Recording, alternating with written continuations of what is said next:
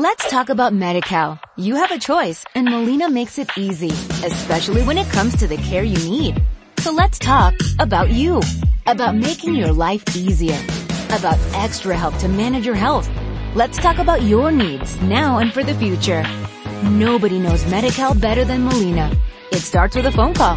Call 866-420-5330 or visit meetmolinaca.com. Let's talk today.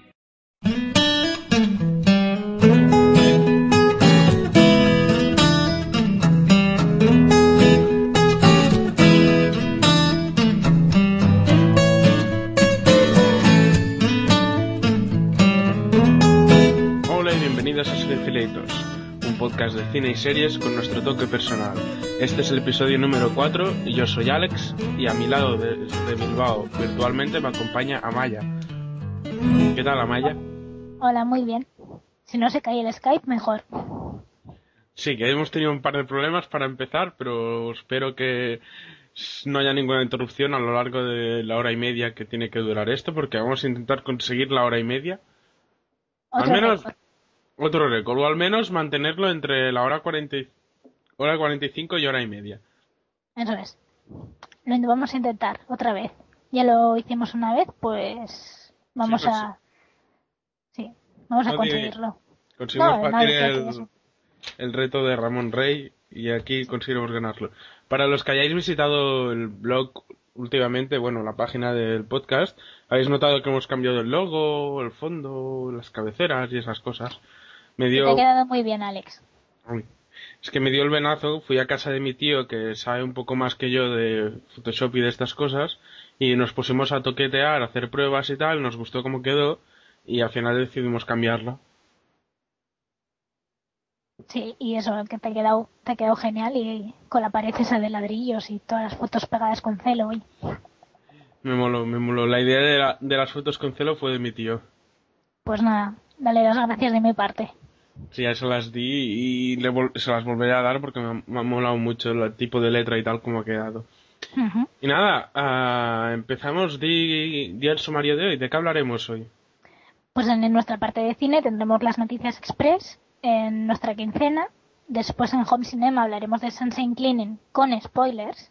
Y acabaremos con la cartelera. Y ya hablando de series tendremos otra vez noticias express. eh, hablaremos de nuestra quincena particular. En Arena de Batalla.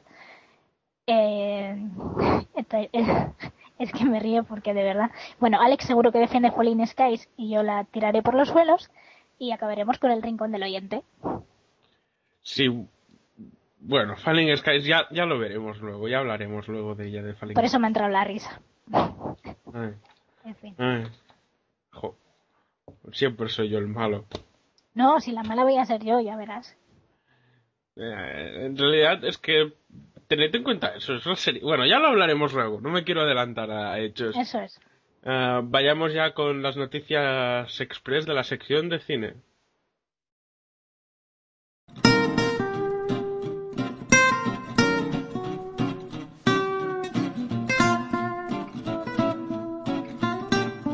Pues empezamos las noticias express de cine eh, con una noticia de la Paramount. Acaba de anunciar que va a lanzar su estudio de animación después del éxito que ha tenido la película Rango. La próxima que presentarán eh, la han previsto para 2014. 2014 de... El año 2014 va a ser la siguiente película, sí. O sea, vamos, que lo han decidido ahora mismo hacer una película de animación porque tantos años de diferencia es que no tenían pensado hacer más. No, no, al- es eso, como Rango está teniendo tanto éxito tal, y ha recaudado tan eh, tanto, eh, pues han dicho, pues mira, vamos a hacerle la competencia a la Pixar a DreamWorks y nos hacemos nuestro estudio de animación. Así que han dicho, pues para 2014 película nueva y ya está. Joder. Bueno, pues paso yo a una adaptación de videojuegos y es que el proyecto de, de una adaptación de Uncharted, eh, el famoso videojuego para la Play 3, que es bastante bueno, yo lo he jugado, ah, el proyecto ha sido abandonado por David Russell, que era el director que tenía que estar junto con Mark Wahlberg, que iba a hacer de protagonista. Pues resulta que Sony Pictures ha contratado a Neil Barger, que fue el director de El Ilusionista. Ah, yo no la he visto, pero bueno. y luego de Sin Límites, otra película que tampoco he visto, pero no tiene muy buena pinta. Y como director tampoco. Además, recordemos, es eso, Wahlberg se unió al proyecto porque era bastante amigo de David Russell, así que tampoco sabemos si Mark Wahlberg va a continuar. Aunque yo por lo que he oído, ah, bueno, he leído en, en las noticias que hay fans que les gustaría que fuese Nathan Fillion, eh, el actor que hace de Castle, y yo personalmente, habiendo probado el juego y tal, voto por Nathan Fillion. Le daría un buen toque a la película y a lo mejor mejoraría incluso lo que iba a ser la película. Si los fans quieren a Fillion, puede estar. Fillion vendrá. Sí. Todos los fans quieren a Fillion. Bueno, eh, seguimos con el... Bueno, no llamarlo el remake del remake, pero después del el éxito de la saga Transformers, van a hacer una secuela más que nada es un reboot porque van a empezar una nueva trilogía a partir de Transformers 4 y parece ser que Jason Statham la va a protagonizar. Ay, Dios mío. Bueno, dejemos la noticia donde está, prefiero no meterme en el tema, porque si no os me tiro 20 minutos despotricando contra Michael Bay y Statman para este, sobre este proyecto en concreto. Bueno, Michael Bay no estará en la película tampoco, ¿eh? Ah, bueno, entonces a lo mejor algo, sale algo decente. Si la, si, a ver, Transformers es una serie que en sí mola, está bien. Y una adaptación al cine podía estar bien, pero al final han acabado haciendo cuatro robots, destruyéndose, explosiones, tías buenas desfilando y ya la, ya está. Está claro que con estas películas quieren recaudar y recaudar y ya está. Sí, sí. Bueno, continuamos con la noticia de que Johnny Depp estará en la quinta parte de Piratas del Caribe. Yo pensaba que ya terminaría con la cuarta. Eso decían, eso decían que iba a acabar, pero se ve que es otra película que ganan un montón de pasta con ella y no quieren acabar con la franquicia. ¿Será a continuación o es...?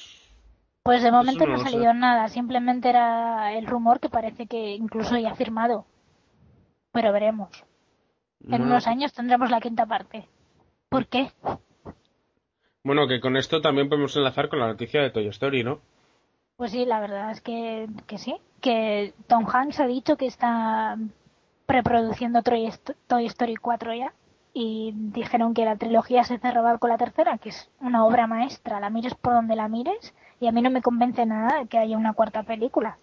Yo, sinceramente, yo creo que son simples rumores lanzados por Tom Hanks, pero a ver, es Pixar. Pixar tiene un buen criterio y no creo que hagan una cuarta película por hacer y se nota que ya terminan todo el ciclo global de los muñecos con las tres películas. A no ser que sea una película para sacar en DVD directamente o algo así, dudo que sea.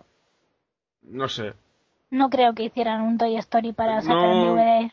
Sí que podrían empezar otra trilogía, pero no voy a acabar con el. no voy a decir ningún spoiler. John Lasseter es muy buen director, productor y sabe lo que se hace. Dudo que tenga en mente hacer un Toy Story 4, pero a ver, ya veremos de aquí unos años, cuando se hayan estrenado, ya me comeré mis palabras. Pero dudo que veamos un Toy Story 4. Al menos mientras John Lasseter esté en Pixar. Yo si la vemos sí que iré a verla, pero vamos, que porque soy fan, pero no, no me apetece que la hagan.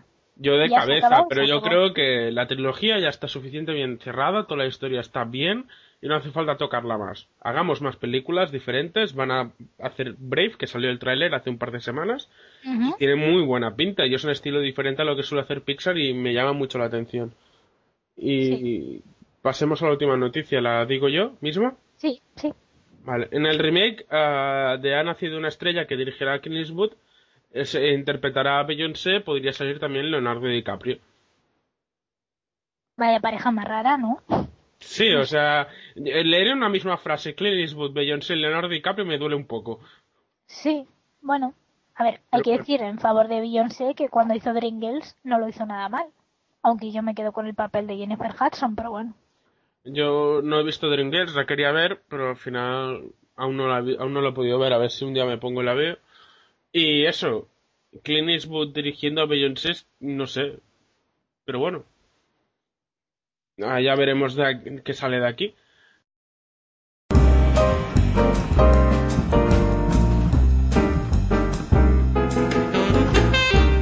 Y después de las noticias express de esta, de esta quincena, pasaremos a la quincena cinéfila, a las películas que hemos visto estos días antes de grabar el podcast. Uh, ¿tú, qué, ¿Tú qué has visto, Amaya? Pues yo he visto un montón de, películas, no voy a comentar todas, pero bueno. Mm, me gustaría recomendar eh, dos clásicos, como son La gata sobre el tejado de zinc y Vacaciones en Roma, que me han gustado mucho. Y luego estuve en el cine, eh, fui a ver un cuento chino, la última película de Ricardo Darín, y me gustó mucho y la verdad la recomiendo. No será una película para todos los gustos ni para todos los públicos, pero la verdad que es una historia normal sobre personas y casualidades y está está muy bien. Y también fui al preestreno de Bad Teacher y uh. sí, y no me gustó. ¿No te gustó? A ver, me reí. Película es mala, es una película mala, pero me reí, que ya es más de lo que hice con Resa con Las Vegas, con lo cual pero se me hizo hasta un pelín larga. Si hasta a ti te gustó, puede que a mí me encante. Porque si comparamos esta con Resacón en Las Vegas... Sí, no digo que sea mejor, pero por lo menos con esta me reí, con la otra no, que ya es bastante, por eso digo, entonces, bueno. Yo ya lo comenté en una cartelera y era... Yo me gustaría ir a verla más que nada por Jason Segel. Tampoco es que se luzca demasiado, ¿eh? es una película eh, de Cameron Díaz para Cameron Díaz y con Cameron Díaz casi toda la hora y media. Ya, es algo que me imaginaba bastante. Y nada, la iré a ver en plan palomitero total y a ver qué sale. O sea, total, depende de la sesión a la que vaya, tampoco me va a salir muy caro. Mm. Y es para pasar un rato. Yo iba, gratis, yo iba gratis, así que por lo menos no perdí nada. Y tampoco diría que perdí el tiempo, pero vamos. Qué morro. Bueno, peores, ¿eh? yo, yo esta quincena tampoco he visto muchas películas. Y bueno, te queda alguna, ¿no? Te quedaba... Eh, bueno, he visto más. He visto eh, la película de Pato Aventuras, recordando infancia. Eh, y ah. también he visto, por ejemplo, Janis y John. Y ayer estuve... Sí, es, es una película francesa española. Y bueno, sobre dos personas que se hacen pasar por Janis Joplin y John Lennon. Hostia. No, o sea, no conocía esta película, tendré que apuntar, tendré que apuntármela y verla. Es de 2005 o así, bueno, fue la última, bueno, no fue su última película, pero casi la de Marie Trintignant, la actriz francesa que mató, bueno, mató, se murió después de que su novio le diera una paliza. Joder. Así que, pero bueno, la película se, se puede ver, está bien. Y estuve viendo el escritor ayer, lo que pasa que me falta la mitad por ver porque me quedé dormida, no pude aguantar. Así que ya comentaré. Con lo buena que es el escritor y te quedas dormida. Es que el, sueño me pudo. es que hay películas que no se han de ver a altas horas de la noche. Las ves a las 6 de la tarde y así seguro que no te duermes. Hombre, si ya más alta hora de la noche que me quedé dormida sobre las 10, pues mm, va a ser que no. La puse a las 9 y cuarto, pero no, no aguanté más de una hora. Me, mis ojos se cerraban solos. No, no podía. Así que opté por quitarla y acabar de verla hoy pues esta vez mírala y con pinzas en los ojos si hace falta. Sí, me estaba gustando ¿eh? lo, que, lo que estuve viendo. Muy bien, igual McGregor. Mola, mola. Igual McGregor, sí, igual McGregor es, es genial. Sí, sí, sí, lo, lo, hace, lo hace muy bien. Lo tengo, es uno de mis actores favoritos. Que a base de películas y películas y películas se ha logrado convertirse en uno de mis actores favoritos. Sí, no, desde luego yo creo que casi le veas donde le veas es muy solvente. Yo he visto varias películas de él. Creo que la que más podría destacar fue Big Fish y bueno, hizo un papelón tremendo.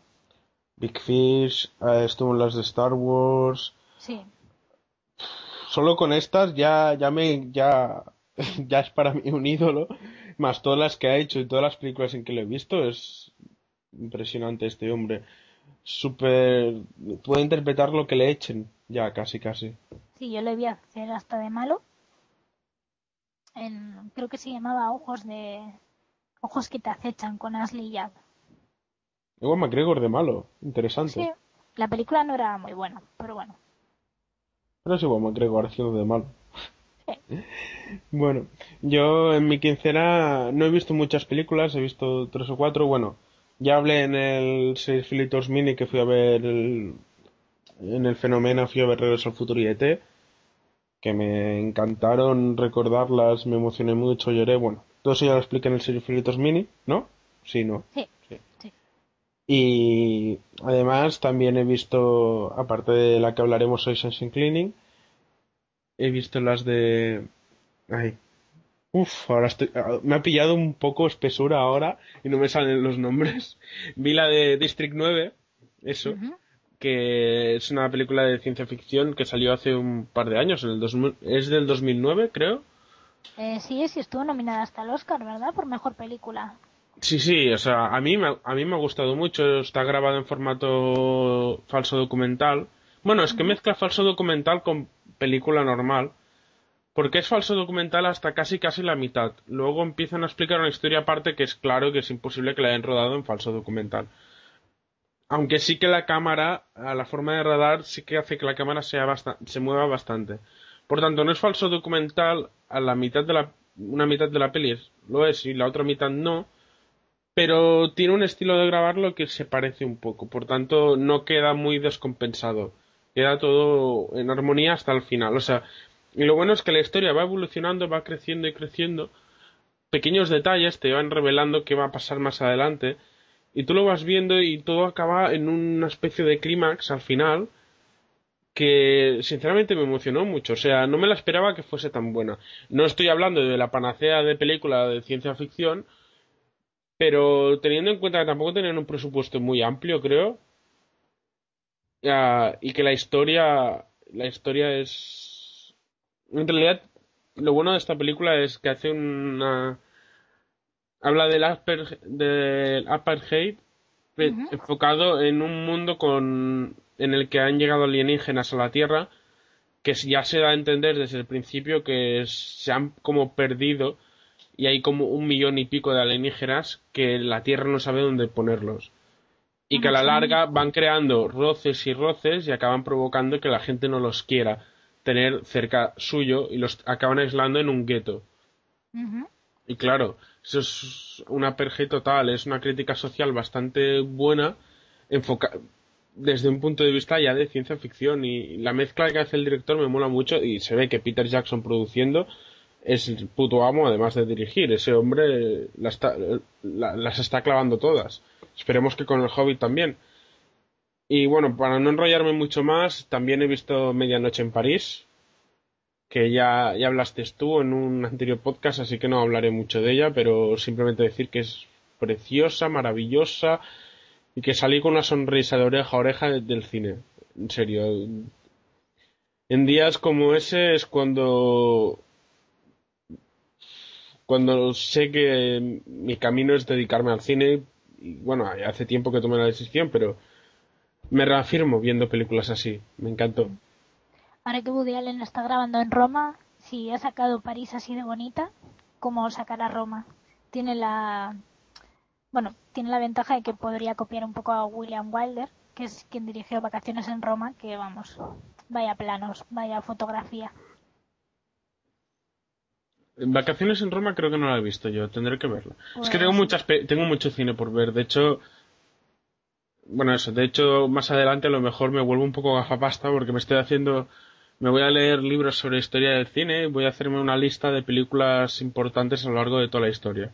Así que a lo mejor un día os vengo una quincena llena de películas de los años 20. Oye, de todo se aprende, hay que ver de todo. Sí, sí, me voy a hacer mi maratón de cine universal. Y nada, ¿alguna película más que comentar quieres? Yo creo que no. Probablemente haya visto alguna más, pero ahora mismo, bueno, sí, eh, vi El Cabo del Terror, que, bueno, con Gregory Peck y Robert Mitchum, a lo mejor fueron sus sus interpretaciones, porque como película tampoco es que sea ninguna maravilla, no crea tensión. A lo mejor has visto el remake del Cabo del, el Cabo del Miedo. Cabo del Miedo, ¿no es la de la de Robert De Niro? Sí, pues esta es la versión original que está basada en un libro. Y Ah. eso, eh, Gregory Peck hace el personaje que en el remake hizo Nick Nolte y Robert Mitchum es el malo. Hombre, Robert De Niro era mucho más crudo que Robert Mitchum. No sabía, o sea, no sabía que esa película era un remake. Sí. Anda. pues eh, la- el remake del 91 es más más violento y más intrigante que, que la original. Mola, lo tendré en cuenta, miraré la original y la, la- el remake. A ver, es Scorsese, si no me he equivocado, el Cabo del Miedo, así que buena va a ser, probablemente. Mm, A mí no es que me convenciera ni una ni otra, pero vamos, eh, en cuanto a crear tensión, el remake está mejor en ese sentido. Al fin y al cabo es la película de, o sea, es sobre una venganza y, y yo no le encontré el... Vale, pues sí, te quieren matar, quieren hacer daño a tu familia, pero ¿dónde está la tensión? Y si un- una película de ese tipo sin tensión pierde bastante. Pero vamos, que ya digo que por las interpretaciones de ellos merece bastante la pena verla. Pues lo tendré en cuenta. Y nada, yo, bueno, añadir una pequeña nota que vi el otro día por la Sexta 3, vi la de Furroms, Mm. que olé por la Sexta por todo lo que está haciendo. De hecho, en el Serifé 2000 lo estuvimos hablando en plan, bueno, podría hacer todo el día de cine. Sí. Y idiota de mí que sí, que ya lo está haciendo, porque claro, es lo que dijimos. Ahora la Sexta 2 es canal de telenovelas, en la Sexta 3 no necesita hacer telenovelas por la mañana. Y Quitando el tele- desde... Sí, no, iba a decir que quitando el teletienda que tienen, Sí, o sea, exceptuando las a partir de la 1 2 de la noche hasta las 8 9 creo que es al resto del día, o sea, las horas principales del día, cine. A ver, yo para mí lo ideal sería que diesen cine 24 horas, pero tampoco creo que les salga muy contu- por la noche no creo que ganen tanto haciendo cine como con la televenta, porque quieras son ese espacio que venden a las empresas que hacen la teletienda, o sea, ellos van a ganar dinero sí o sí, tenga éxito o no la televenta. Eso es cierto. Pero tiene, si ya hablamos de ello y tal, tiene mucho mérito que la Sexta haya decidido hacer simplemente un canal de cine y cada día está emitiendo muy buenas películas. Y clásicos, vamos. Yo, La gata sobre el tejado de zinc, por ejemplo, la vi en la Sexta. Anteri- eh, la película anterior a ella había sido Rebelde sin causa. Y, y ese día fue el sábado pasado y eh, la verdad emitieron muchas. Fue Rooms, como dices. Fue el viernes. ¿verdad? Muy sí, buena película. ah, el viernes, sí, creo, sí. Sí, sí. Hace dos días. Sí, fue el viernes. Es que me he emparanoiado pensando que era. que fue el otro día. Bueno, pues eso, al. ah, bueno, Furroms es una película dirigida por cuatro directores diferentes. Ah, Entre ellos están Robert Rodríguez y Quentin Tarantino. Yo la primera vez que la vi la vi por Tarantino, pero tengo que que los cuatro cortes valen mucho la pena. Y es eso, cuatro historias diferentes que tratan cada historia una habitación y el hilo conductor que las une es el botones del hotel. El gran Tim Roth. Que es Tim Roth que hace una interpretación espectacular, claro. Sí, sí, sí. Ah, la gracia de la película es que la- el botones tiene que hacer una interpretación exagerada y es como mola, Sí, es- hace, mola el toque que le da. Es Tim Roth haciendo comedia, algo que no suele hacer. Y, y la verdad, mí- yo es que me reía mucho por su forma de correr por el hotel. Hostia, ¿Cuál fue la historia? Sí, ¿cuál fue la historia que menos te gustó? la que menos me gustó, pues de hecho no podía elegir, a lo mejor la del... Si tengo que elegir la que menos me gustó de las cuatro, todas son buenas, que quede claro. Las cuatro son buenísimas. La que menos me gustó sería la de el matrimonio, la del marido con la pistola y dice hola Theodore. Pero aún así esa es buenísima. Es que no puedo elegir entre las cuatro. A mí la de las brujas. Creo que bajaba un poco el nivel.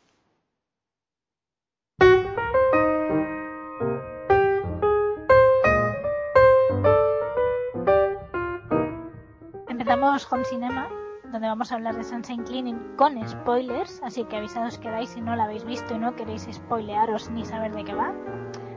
Eh, Sunshine Cleaning es una, ¡ay! perdón, es una película que en España se tardó bastante en estrenar, creo que es de 2009, si no me equivoco.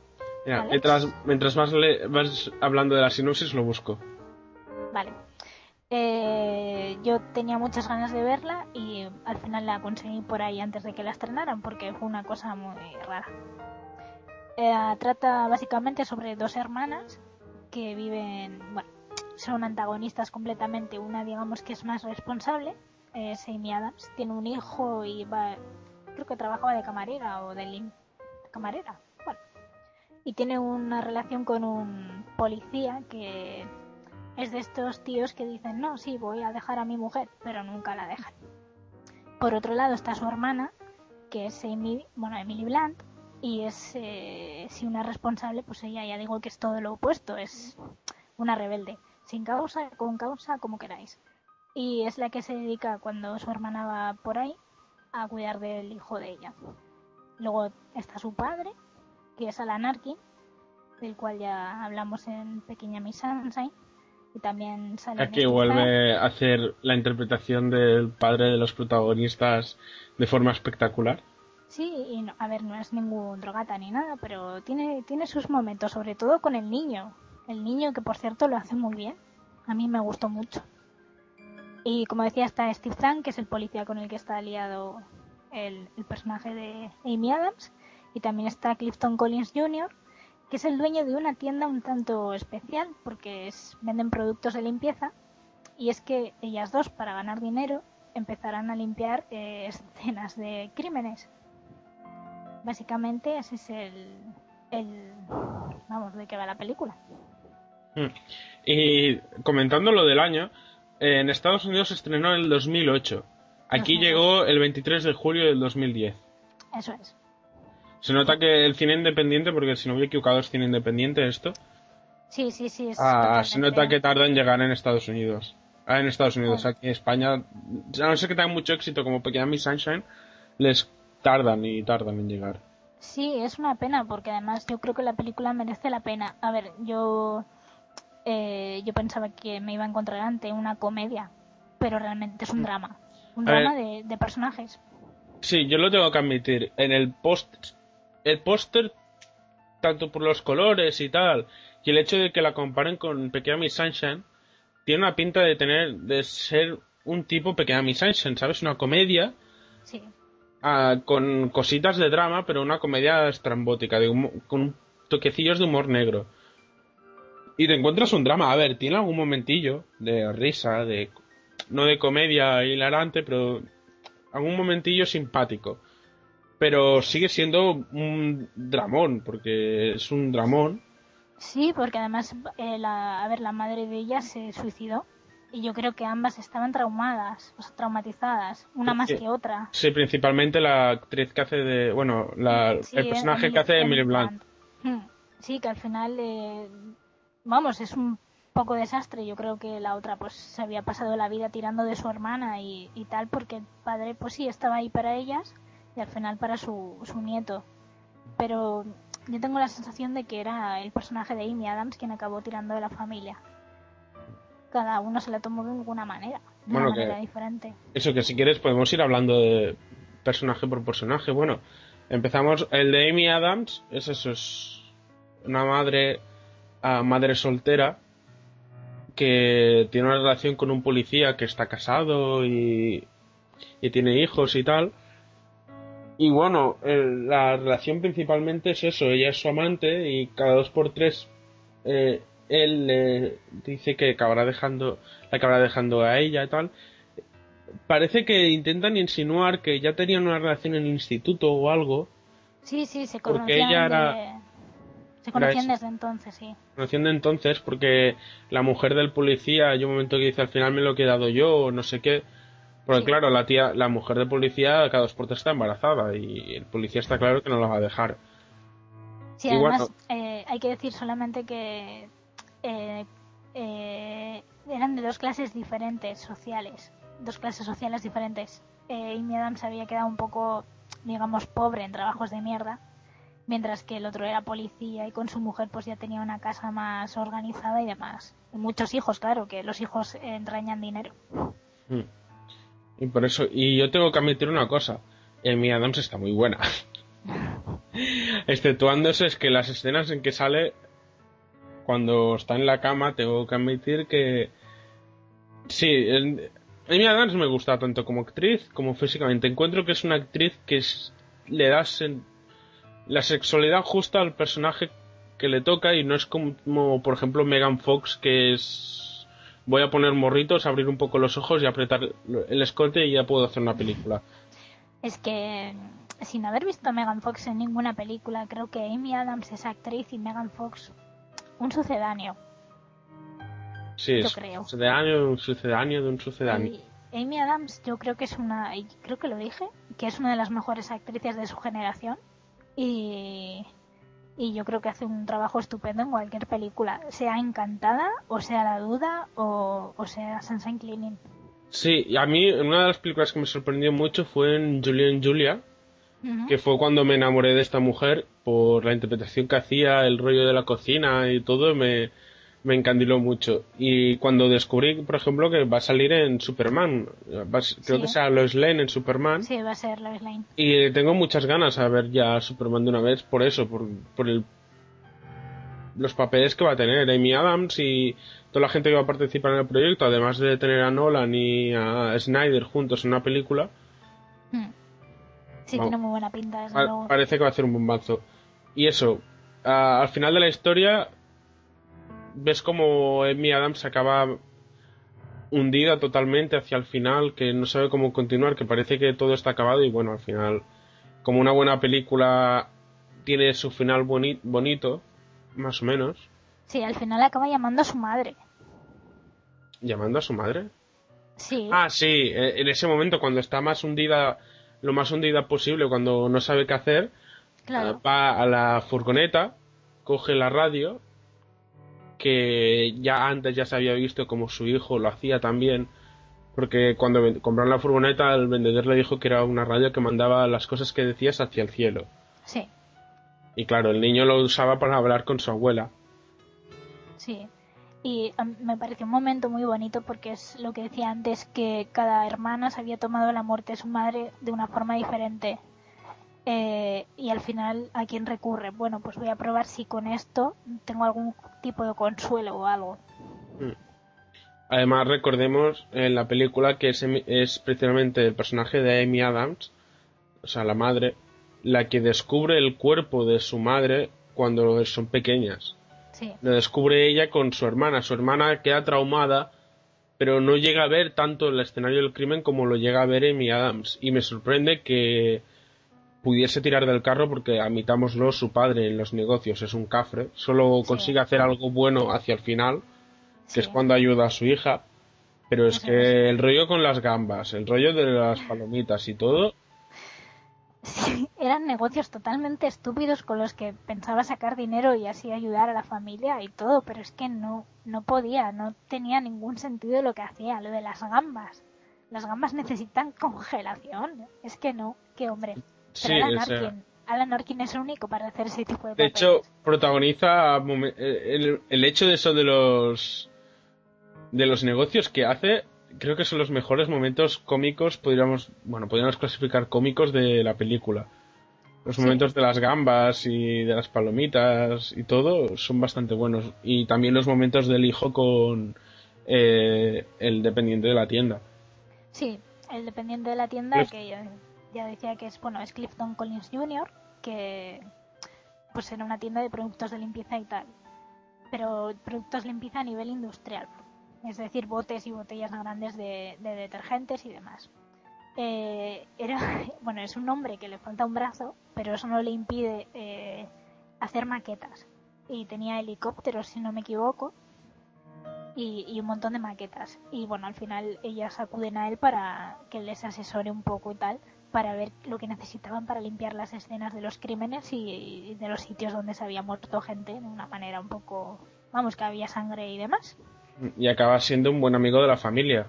Sí, sí, muy bueno. Yo creo que es- encontraron apoyo también en él de alguna manera. Porque Era un es que los, personaje peculiar. Es un personaje peculiar que los ayudó a empezar, aún teniendo otros clientes que despotricaban un poco sobre ellas. Sí, Y ahora habiéndose encontrado en situaciones en que sinceramente las podría haber denunciado perfectamente.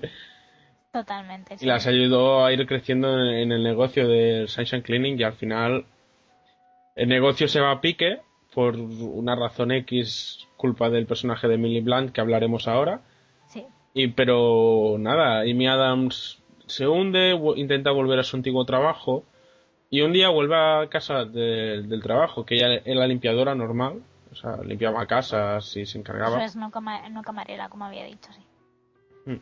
Y entonces vuelve un día a casa y se encuentra como Alan Arkin, eh, su padre ha vendido la casa donde vivía, donde vivía él, porque ella, ella, Em- Amy Adams vivía en otra. Pues vuelve, se encuentra a su padre en la calle con las maletas diciéndole voy a tener que vivir un tiempo en tu casa porque tiene que vender la casa.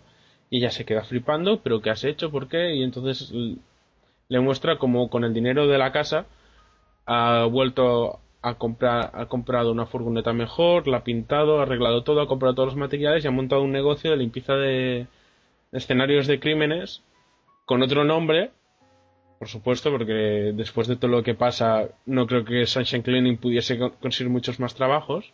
No, no creo yo. Y con eso consiguen volver a empezar y seguir en el negocio que es lo que le llena a Amy Adams, que empieza como algo temporal y se acaba convirtiendo en el negocio de- en el cual tiene su vocación.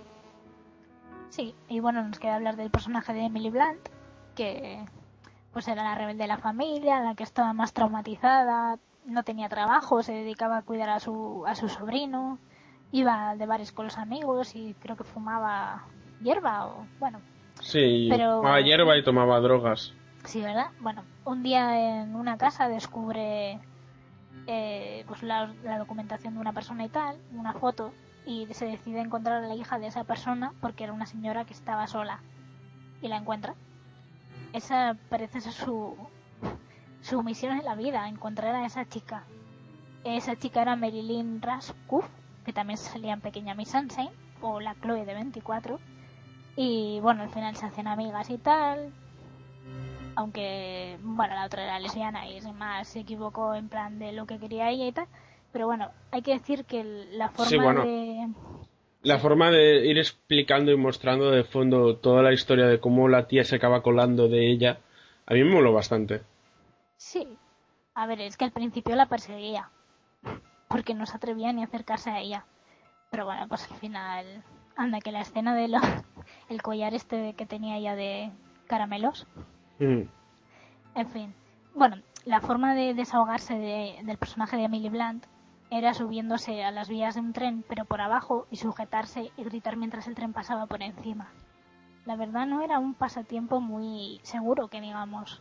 No, pero es uno de los momentazos más bonitos de toda la película.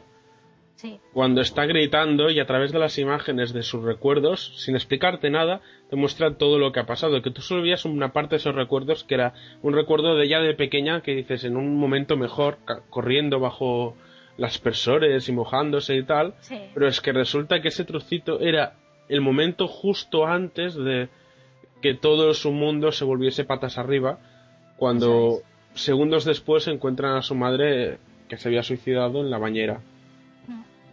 Sí, la verdad es que el momento está muy bien y es muy duro porque realmente piensas, o esta pobre chica, ¿sabes? Parece que está loca, pero no, o sea, necesitaba algo que le faltaba, que era su madre, por el trauma que tuvo y demás. De esa manera, la chica esta de que encontró el personaje de Marilyn Raskuk, yo creo que también la ayudó en alguna, de alguna forma. Sí, a ver, fue como una manera de desahogarse, de intentar conseguir que la otra persona, o sea, fue, ella se identificó con el caso de la mujer muerta en el colchón Sí, y el hecho de que su hija nunca supiese que hubiese muerto. Y ella intentó juntar a su hija porque ella creía que debería tener el derecho de saber que su madre había muerto, aunque al final acaba yéndosele todo patas arriba porque se cabría Marilyn. Bueno, de hecho la- el personaje se llama Lynn sí, y ella creía que se acercaba, Lynn se creía que eh, Emily Blunt, que es Nora, se acercaba a ella de un modo más amoroso, más que había algo, y al final cuando se lo explica todo se cabrea mucho, tanto por eso por- y por el hecho de haberse intrometido entre, en la relación con su madre, porque ella no quería saber nada de su madre por el hecho de que ella, el- su madre en el pasado había sido una alcohólica. Y que ella había conseguido escapar de todo ese infierno y ahora ella volvía con todas esas fotografías y todo. Sí, al final le sale un poco el tiro por la culata, pero bueno. Sobre todo le acaba saliendo mal cuando quema una casa y así acaba con el negocio que tenía con su hermana. Pero claro, es la rebelde, no es la perfecta. La otra tampoco era perfecta, pero bueno. Sí, que es eso, justo después. Ah, yo creo que ese es el momento en el que Amy Adams aún no tenía asumido, no estaba segura de si ese trabajo le gustaba, de si era su mm. vocación y tal. Y ella, al intentar aparentar algo mejor, al intentar aparentar algo mejor en la fiesta prenatal de una amiga suya de la escuela, que ha tenido un éxito espectacular, que tiene una, una casa enorme, preciosa, que va a tener hijos, tiene hijos, está casada y tal, al ir a esa fiesta y explicar de qué trabaja, se da cuenta de qué es lo que ella quiere y de que ella no debería estar en la fiesta, sino debería estar trabajo, trabajando, pero se da cuenta demasiado tarde. Porque al llegar se encuentra como Nora en un descuido ha quemado la casa, pero es que no es solo culpa de Nora, también es culpa de Amy, de Rose, el no haber estado desde el principio, porque si hubiesen sido dos desde el principio, que es lo que han sido siempre, no se hubiese quemado la casa. Porque el accidente se hubiese evitado antes. Eso es el karma. Donde le atacó ahí directamente porque es cierto que dejó a su hermana para irse a aparentar algo que no era.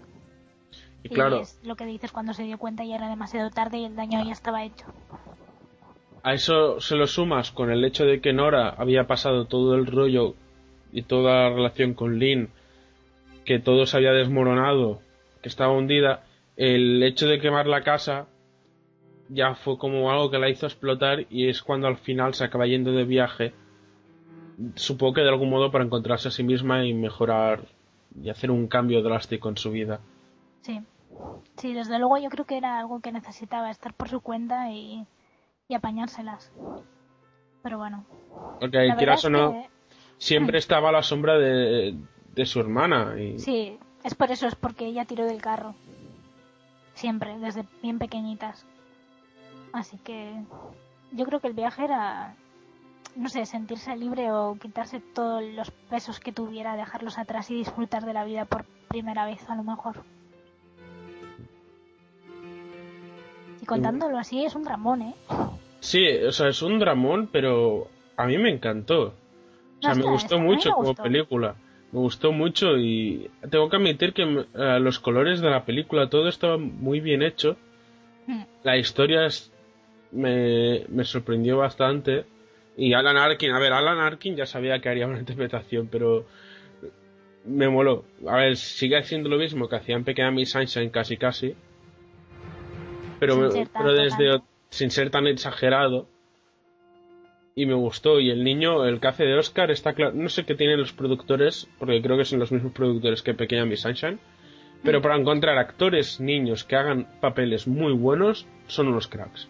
Sí, el niño genial, a mí es que me encantó. Porque el niño, que bueno, el personaje es Oscar Lorkowski, el actor es Jason Spivak, y no sé si había hecho algo antes, porque eh, sí, ha hecho las típicas películas infantiles, si no me he equivocado. Claro. claro. pues al final cuando tienes que hacer escenas con gente de la talla de Alan Arkin o Amy Adams y lo haces también, demuestra que como actor tiene mucho futuro. Sí, yo espero que pueda conseguir más papeles de este estilo o, de otros estilos y pueda demostrar en el futuro cuando vaya creciendo porque no sé, ahora ahora ahora te diré la edad que tenía. El actor es del 97, ¿sabes? Pues ya ves 11 añitos, nada. O sea, sinceramente me, me gustó mucho el, cómo lo hizo y me sorprendió. Los productores tienen una mano para los actores infantiles espectacular. Bueno, pues nada, definitivamente recomendamos esta película. Queda recomendadísima. No sabría ponerle una nota. En IMBD, por ejemplo, está un 7. Yo la encuentro una buena nota. Entre un 7, 7 y medio, 8 incluso. Sí, yo creo que con un 7 está, estaría bien, sí. Notable. Es una, es una buena película y no tiene pretensiones más allá de, de mostrarte la vida de unos personajes y sus sentimientos. Sí. Lo consigue y entretiene. De hecho, si esa película lo hubiesen hecho a lo mejor ya en plan más comercial, hubiesen intentado tener unas pretensiones de obra maestra, podríamos decir, sí. que es lo que le hubiese hecho perder muchos puntos, pero es una película que explica una historia sencilla de una familia que tiene un trabajo curioso y es un poco excéntrica y es un drama así, tal cual. No necesita mucho más para...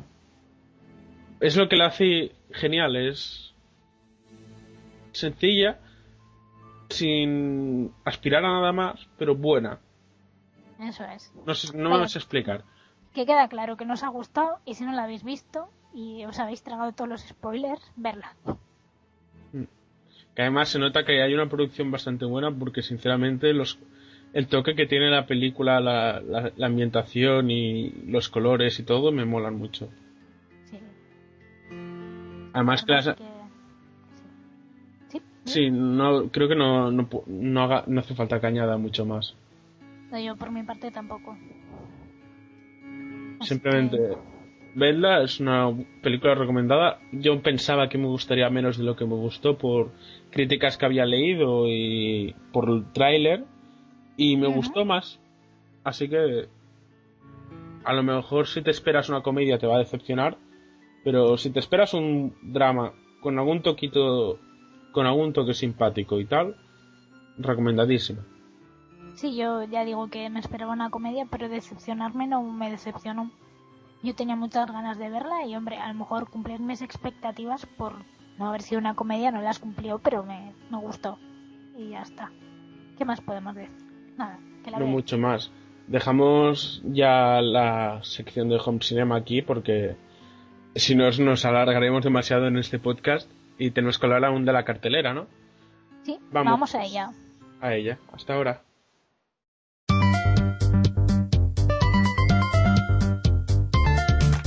Ángela, tenemos que hacer una promo, hay que pensar en algo brillante. Podemos hacerla sobre Bola de Dragón o mejor aún, de Hit the Cloud. No, no, no, no, mejor aún todavía, de la Guerra de las Galaxias. Y hacemos que luchamos entre nosotros con sables láser. No sé por qué, pero creo que lo mejor sería hacer algo relacionado con Doctor Who. Eh, no, no, no, no, Ramón. Mejor vamos a hablar del universo de C. O el de Marvel, yo te dejo elegir. Va de retro, Marvel. Mejor si hablamos de algún clásico. Ay, ay, ay, ay. Tú de lo que quieres hablar es de Expediente X. Que no, que esto es una promo, un poco de orden. ¿De qué hablamos? Pues, pues de cualquier cosa del universo friki. Vale, creo que hacer una promo para Cartoon Network va a ser imposible. CartoonNetwork.com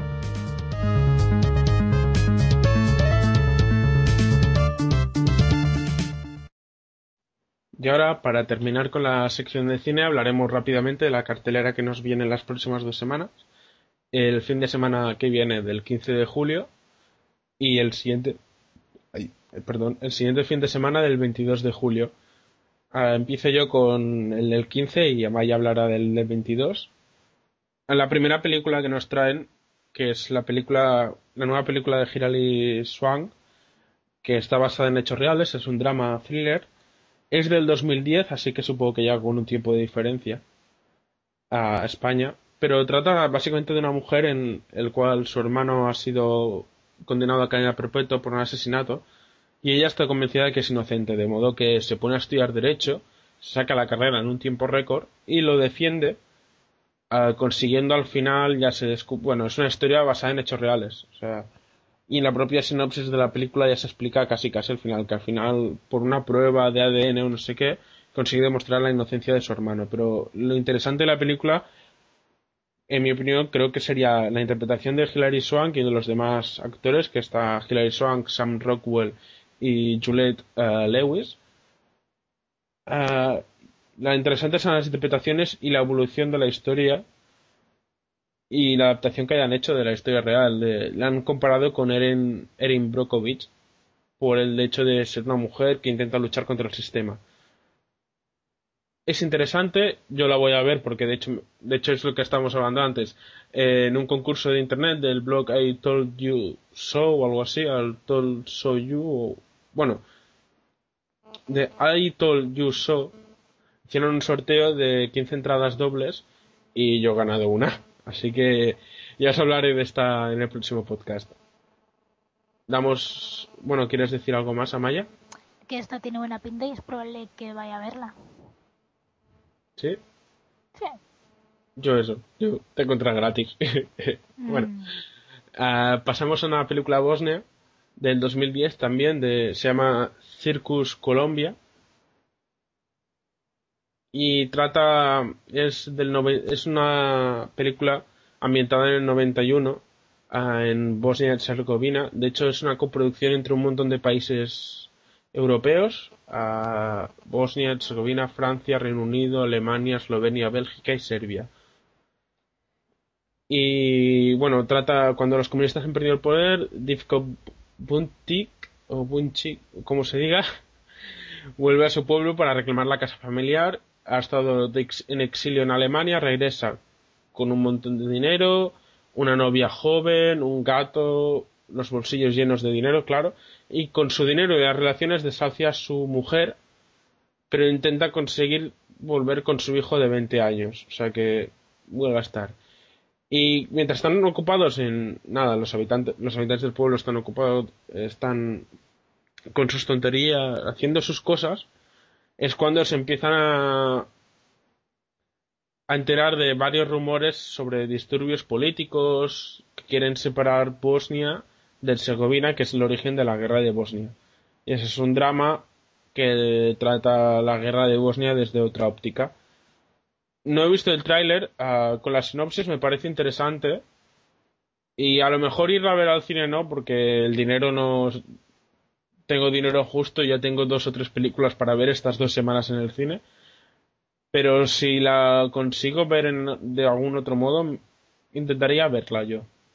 La- Creo que tiene buena pinta. Sí, no pinta mal y sale Mira Furlan, que era ruso en, en Perdidos. Ah, sí, era ruso en Perdidos. Sí, sí, Hostia. Daniel Russo, ahí está. Anda. Pues mira, un motivo más para verla. Mm. Y nada, continuamos con Cedar Repa- Rapids, una convención de Cedar, que es una película, una comedia independiente de Estados Unidos, sobre un... hablando rápidamente, eh, trata unos vendedores seguros que aprovechan una convención en Cedar Rapids, que es un pueblo rural, para salir de sus rutinas, de sus vidas rutinarias. Que sería como ir a Las Vegas para desmelenarse, pero en campos de maíz y en medio de la nueva. Ah, en otro, la han clasificado como una comedia entre Frank Capra y Jutta Apatow. Vaya mezcla. Es, sí, es curiosa, pero no parece que tenga malas puntuaciones, tiene buena pinta. Sale Sigourney Weaver, John S. Reilly, Ed Ernst en- and Edge, y el director es Miquel Arteta, que anteriormente ha trabajado, así conocido, conocido, bueno, trabajó en A dos metros bajo tierra, en la serie. Supongo que fue, debió ser de alguno de los directores de bastantes capítulos. Y en alguna película más trabajó en una con Jennifer Aniston y Jack Gyllenhaal, The Good Girl, Ah, sí, aquella era un drama, sí. y otra con Michael Cera, uh, Sacalifiankis, hostia, Steve Buscemi y Ray Liotta, que me imagino también debe ser una película independiente. Sí. Porque con este, con esta gente, bueno, la cuestión que el director no sabía clasificarlo, pero tiene buena pinta la, la película, para reír y pasar un rato. Luego continuamos con El fin es mi principio, una película alemana, título original Das Ende ist mein Anfang, o... Hablo fatal alemán, tengo que aprender mucho, sobre todo tiene una, una novia alemana, pero bueno.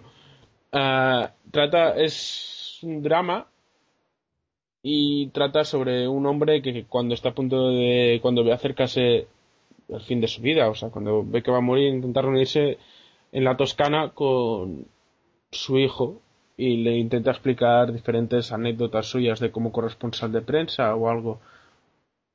No sé muy bien qué esperar de esta película. Es una producción alemana. Puede estar bastante bien. Bueno, al menos sale Bruno Gantz, que hizo un papelón haciendo de Hitler en el hundimiento. Por eso, o sea, puede tener muy buena pinta.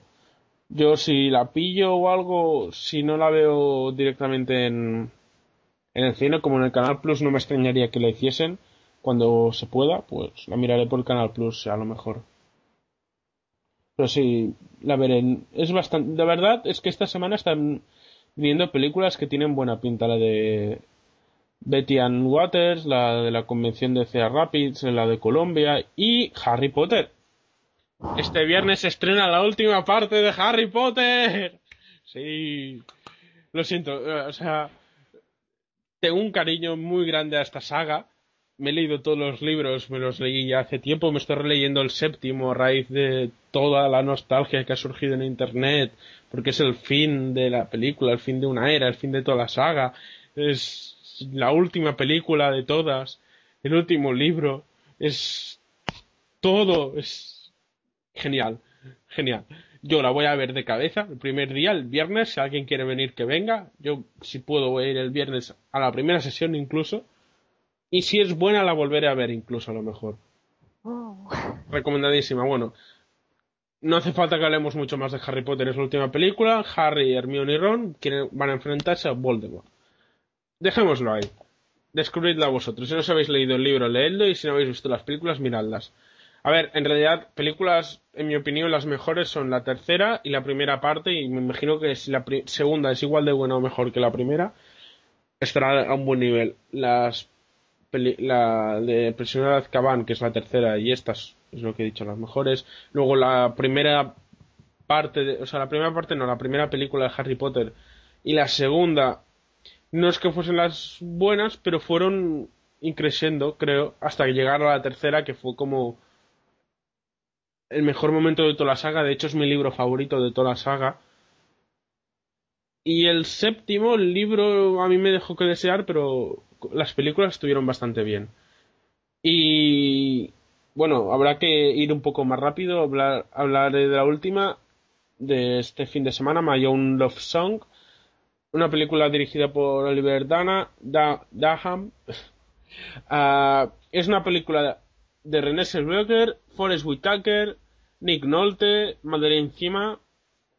Ah, es un drama de cine independiente, es una road movie y trata la historia de una cantante en silla de ruedas y su amigo luchador, un luchador lesionado que emprenden un viaje a, a Memphis y por el camino intentarán recuperar y superar las tragedias que han ido sufriendo. Tiene muy buena pinta y la banda sonora ha sido compuesta por Bob Dylan. Yo la voy a ir a ver de cabeza es una de las películas que voy a intentar ver uh, próximamente. Si no este fin de semana, no creo, pero el siguiente la veré. Y nada, pasemos a, rápidamente al 22 de julio. Pues el 22 de julio tenemos El hombre de al lado, que es una película eh, argentina del año 2009 que trata sobre, bueno, es un conflicto entre vecinos que parece que nunca va a acabar. Es una pared que divide dos mundos, dos maneras de vestir, de comer, de vivir. tenemos a Leonardo, por una parte, que es un prestigioso diseñador que vive en una casa que ha hecho Le Corbusier, que digo yo que será alguien famoso. Eh, y su vecino es Víctor, que es un vendedor de coches usados, que es vulgar, rústico y avasallador. Así que vamos, seguramente los problemas están, están a la orden del día y tiene pinta de ser una comedia divertida. Eh, de Argentina nos vamos a Italia con la prima Cosa Bella, que, bueno, es sobre una madre. Y bueno, es la historia de un, de un niño que ha tenido que soportar a su madre desde que tenía ocho años, la actitud de su madre, digamos. Eh, desde 1971, cuando la, cuando la eligieron la reina del balneario más famoso de Livorno. Así que imagino que la pondrá en, en evidencia y demás, porque para no aguantar a tu madre digo yo que era esas cosas, ¿no?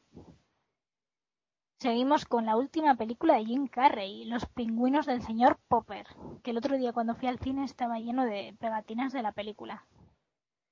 Ah, bueno, el señor Popper, que es Jim Carrey, vive en una pequeña ciudad, ciudad americana que se llama Stillwater, como el grupo que sale en la película de Casi Famosos. Es un sitio donde nunca pasa nada, pero bueno, él, es un soñador y demás, y le encantan pues, los temas que hablan de la Antártida y demás. Y al final empieza a hablar por un programa de radio con un almirante Drake. Es un poco así fantasiosa esta película, pero bueno. Así que al final, pues que dice, eh, nada, pues que te mando una caja desde aquí y que le manda, pues unos pingüinos. Vaya regalo más raro, ¿no crees, Alex? Sí, es rara. A ver, yo la veré por, por el hecho de eso de, de Jim Carrey. Hombre, sale Carla Gugino también, pero mm, no sé, Jim Carrey y Pingüinos a mí no me llama demasiado. Así Ah. que digo con... Sí, Déjame hacer una pequeña un pequeño paréntesis. Estaba he leído un momento eh, mirando la programación de Harry Potter y es que el 14 de julio, este jueves, en los cines Filmax van a proyectar la primera parte y justo después, el mismo jueves, van a proyectar la tercera, la segunda parte de la película en 3D. Por lo tanto, los que tengáis un cine Filmax cerca, podréis ver la tercera parte antes que casi todo el mundo, ya que el estreno es día 15, es el viernes. Pues el jueves 14 de julio, en doble sesión, van a hacer la primera y la segunda parte en los cines Filmax. pues ahí queda dicho. Y vamos con la francesa Silencio de Amor, que es de 2011. Y es una comedia que trata sobre... Pues se llama Les soleils, que no sé qué tendrá que ver todos los soles con Silencio de Amor, pero bueno. Es un... Alessandro es un profesor italiano de música barroca que vive en Estrasburgo con su hija de 15 años que tiene una crisis. Bueno, él tiene una crisis, no su hija, y también vive con su hermano, que es un anarquista que no para de pedir asilo político desde que Berlusconi está en el poder. Con lo cual, eh, Alessandro se tiene que ocupar de su hija adolescente y también de su hermano, que es un otro adolescente, aunque en- más mayor. Así que esta película seguramente da también mucho pie a situaciones estrafalarias y, humorísticas. Y termino con Templario, que es una película en la que salen Paul Giamatti y James Purfoy. Es un- una película de aventuras y pues es- nos presenta la Inglaterra del principio del siglo XIII, cuando el rey Juan de Inglaterra tiene que firmar varias peticiones de los señores feudales que quieren poner límites al uso despótico del poder por su parte. Así que al final pues habrá gente que se levante contra ellos y luchas y demás. Pero este día se estrena otra película que se llama Paul y que Alex nos va a decir de qué va. Sí, o sea, Paul es una comedia de ciencia ficción con extraterrestres, una road movie, protagonizadas por Simon Peck y Nick Frost. También sale Jane Lynch, por lo que leo. Pero bueno, Simon Peck y Nick Frost, eh, dos actorazos ingleses que me encantan. Es una película que pienso ir a ver y la- creo que... Bueno, en Sitges no, no, no pasó por Sitges porque aún no la habían terminado. Bueno, la cuestión. Sale... Os voy a leer el... Bueno, os voy a decir quiénes salen. Simon Peck, Nick Frost, Jen Leach, Kristen Wiig, que salía en Whip, en en Whip It, en Roller Girls, ya hablamos de ella. Jason Bateman, Sigourney Weaver, Bill Hader.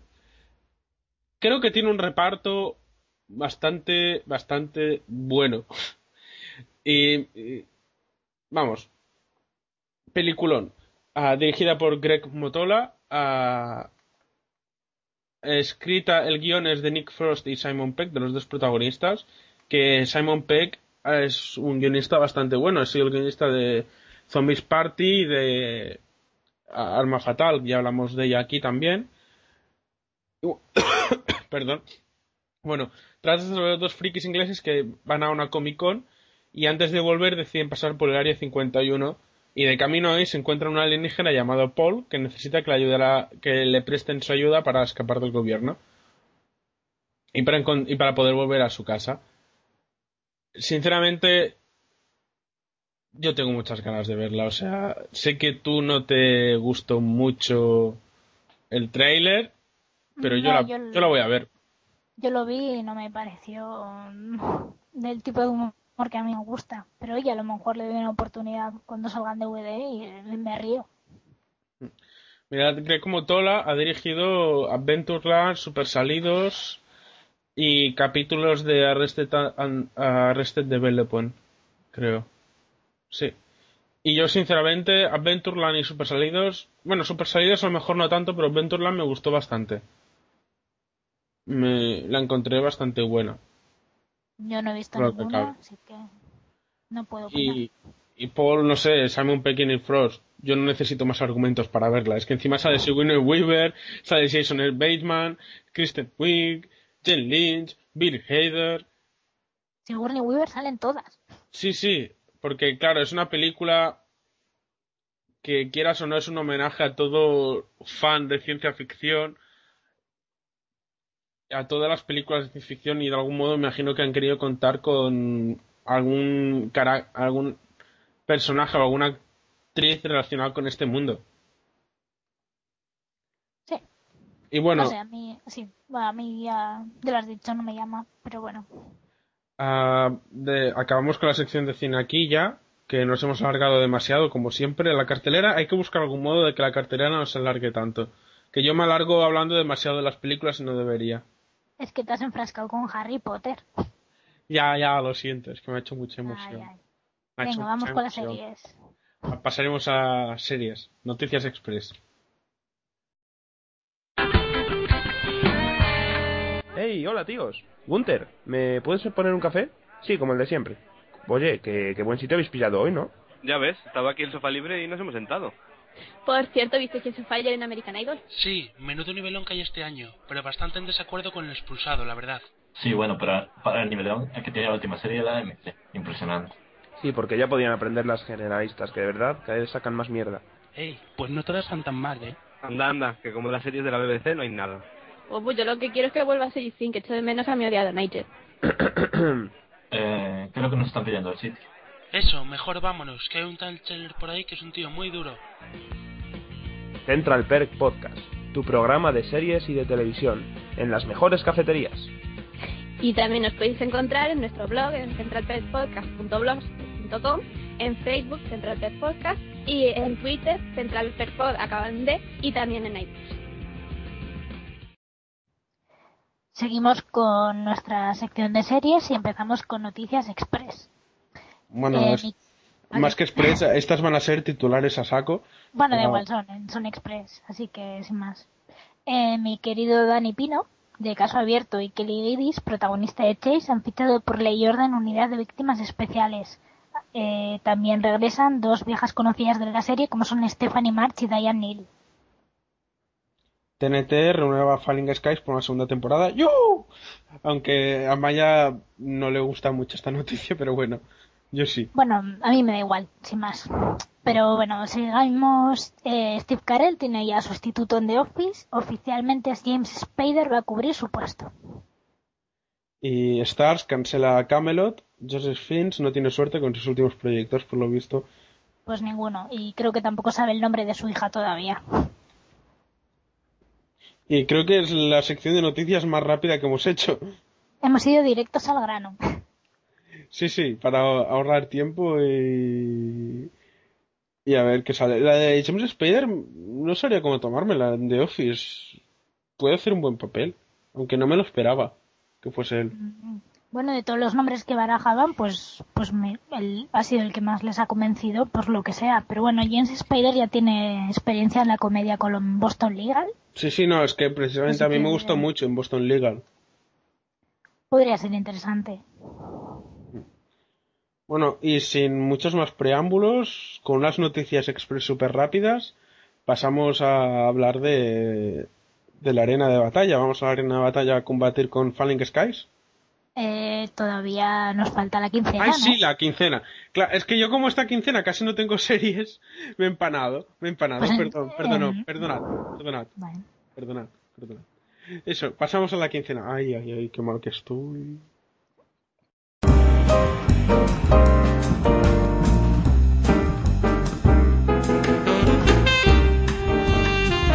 Después de este desliz mío, empezamos con la quincena seriéfila. Yo, como ya he dicho, no tengo muchas series, por no decir ninguna. He ido viendo capítulos así, pero no tengo ni- nada de qué hablar. Solo Fanning Skies lo hablaremos luego. Y Futurama. Luego, en, más adelante, ya cuando haya visto todos los pilotos de las nuevas series de verano, que aún no los he visto, ya hablaré más extendidamente de alguna quincena sobre las series que han estrenado o en alguna sección extra. Pero bueno, eso, en este solo traigo a Futurama, que ha vuelto con la segunda mitad de la sexta temporada y no son los mejores capítulos que he visto de Futurama, pero están bastante bien. Ah, sigo con la tónica de hasta ahora de dejar un final con un poco de moralina, que igualmente me sigo gustando bastante los finales que dan los capítulos esto. Los argumentos de los capítulos están bastante bien. Había uno sobre el machismo y el feminismo que, bueno, no me acabó de pegar mucho, pero la historia en sí y las situaciones que han habido me divirtieron un poco bas- bastante. Así que sí, Futurama ha vuelto con fuerza, no la misma con la que volvió al principio de la sexta, porque quiera sonora en los nuevos capítulos, pero imagino que reservan los mejores hacia el final, para acabar con un buen sabor de boca y volver con la séptima temporada el año que viene. Ah, se nota que están en Paramount y pueden hacer un humor un poco más ácido del que hacían en la Fox. Y bueno, no mucho más que añadir. Ah, ¿Y tu quincena, Maya? Pues aparte de Falling Skies, que la vamos a hablar ahora, he visto Estudio 60, ya he llegado a la mitad y la verdad me está encantando. Me recuerda un poco a la oeste en plan personajes y demás, pero está, está muy bien. He visto la primera temporada completa de Misfits, que me ha enganchado. Y eh, bueno, ayer empecé a ver la segunda y me han dicho que es mejor, así que ya, ya hablaré de ello. Y también Rizzoli y Anne Niles, por ejemplo, que ya este miércoles acaba y la verdad la primera temporada me ha gustado. Es una serie ligera de policías y, y está entretenida. Sí, está. Luego, eh, Yo es que no había leído muy buenas cosas de Rizzoli. Bueno, eh, ya te digo, es ligera, que luego yo digo que no me gusta Castle porque los secundarios y demás, y luego veo Rizzoli y Niles, por ejemplo, pero está, para mí está mejor. Eh, entretenida, sin más. Es una serie de TNT, de cable y se puede ver. Ha tenido capítulos bastante buenos, como el del maratón, que me pareció muy, muy divertido. Así que pero parece que el final es espectacular, así que ya comentaré. Luego sé ¿Cuál? ¿El qué? El final de la, de la primera temporada. Ah, Algo vale. pasa en la comisaría y parece que estará muy bien. He seguido con mis eh, revisionados de perdidos y las chicas de oro y básicamente esto es lo que he visto. Que por cierto, Estudio 60 era esa serie de Matthew Perry, ¿no? Sí, Matthew Perry, Bradley Whitford, eh, Steven Weber, está, está muy bien. Siempre- creada por... sí, No, que siempre me ha llamado la atención. Creo que he visto un capítulo, que lo vi por el Plus un día haciendo zapping. ujú. Y es esa serie que tengo las típicas... ah, No sé, la tengo... Tengo un montón de series y esta está entre las series que tengo que ver. Pero bueno, Yo de como- momento... Sí, yo como fan de Sorkin y bueno, la descargué y me puse a verla y luego la recuperé porque no sé por qué dejé de verla, pero vamos, eh, la recuperé y me la estoy viendo estos días y la verdad es que está muy bien.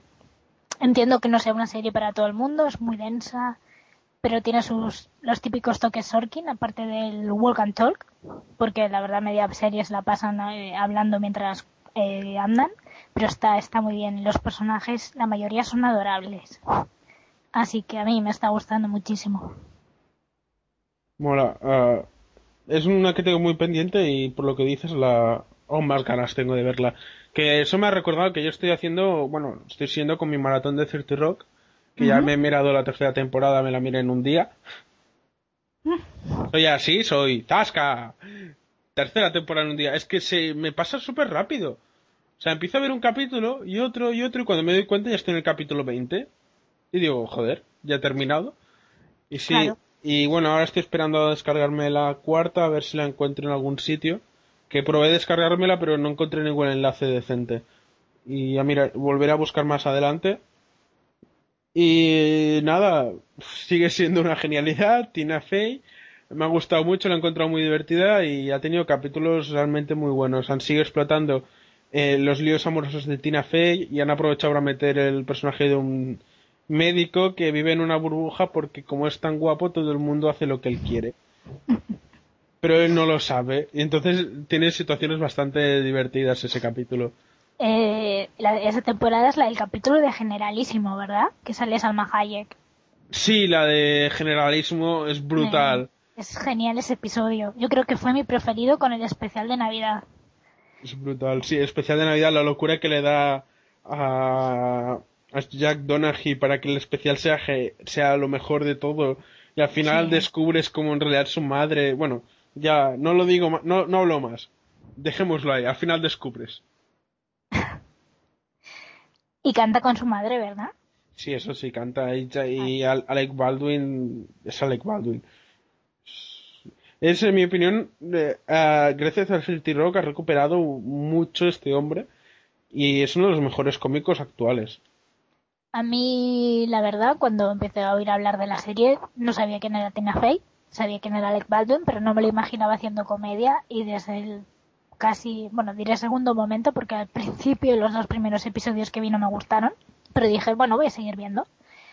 Eh, no me lo imaginaba haciendo comedia, pero me, me parece muy buen actor de comedia. Además que por lo visto hace del mismo, o sea, alcohol, Bueno, debe- debe ser. locuras. Sí, debe ser un poco así. Además se ríe mucho de, de eso, del alcohol y de los irlandeses, por ejemplo.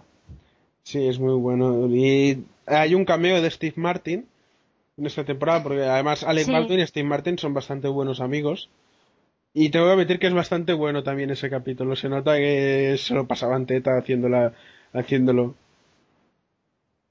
Sí, porque mm, se llamaba, era Gavin de no sé qué, ¿no? Sí. El, el capítulo. Hacía de una especie de empresario que tiene agorafobia, pero al final descubres otras cosas. Como, y ahí resulta que el tío está arruinado.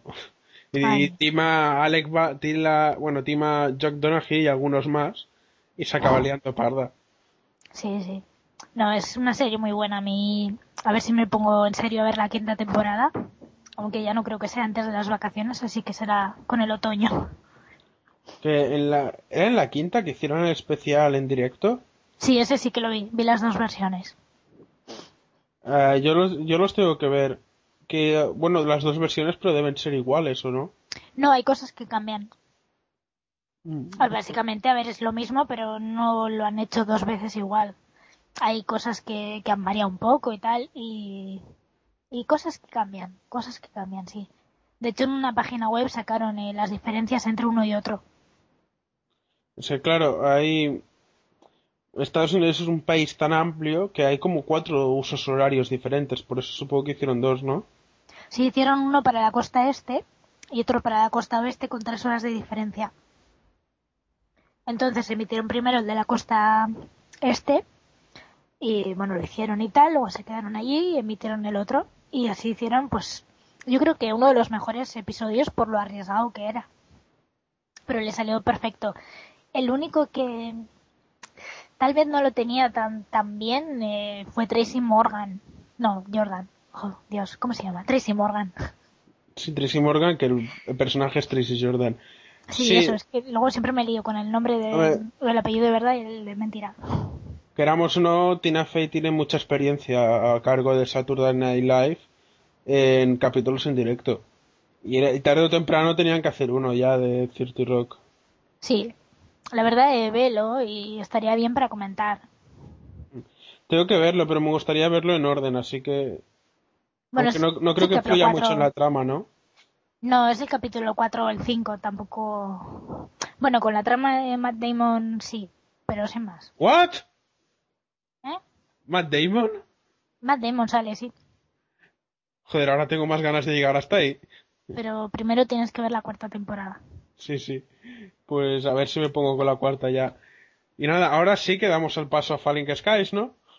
Ahora sí que vamos con los extraterrestres.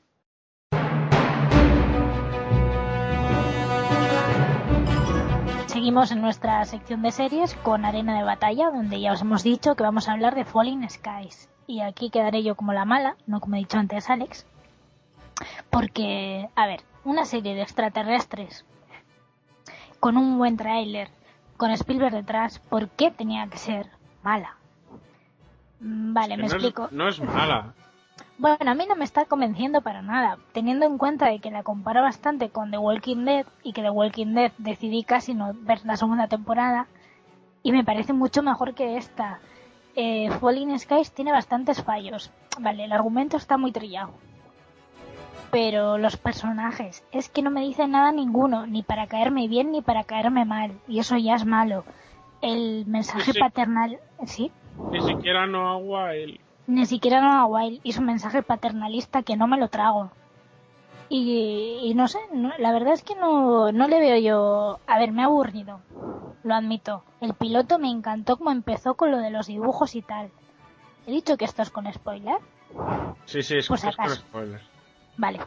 Eh, me encantó cómo empezó con los niños contando a través de sus dibujos lo que había pasado y cómo se sentían y demás, pero después el piloto me pareció un, un no sé, una sucesión de escenas que iban a toda velocidad sin que me dijeran realmente nada.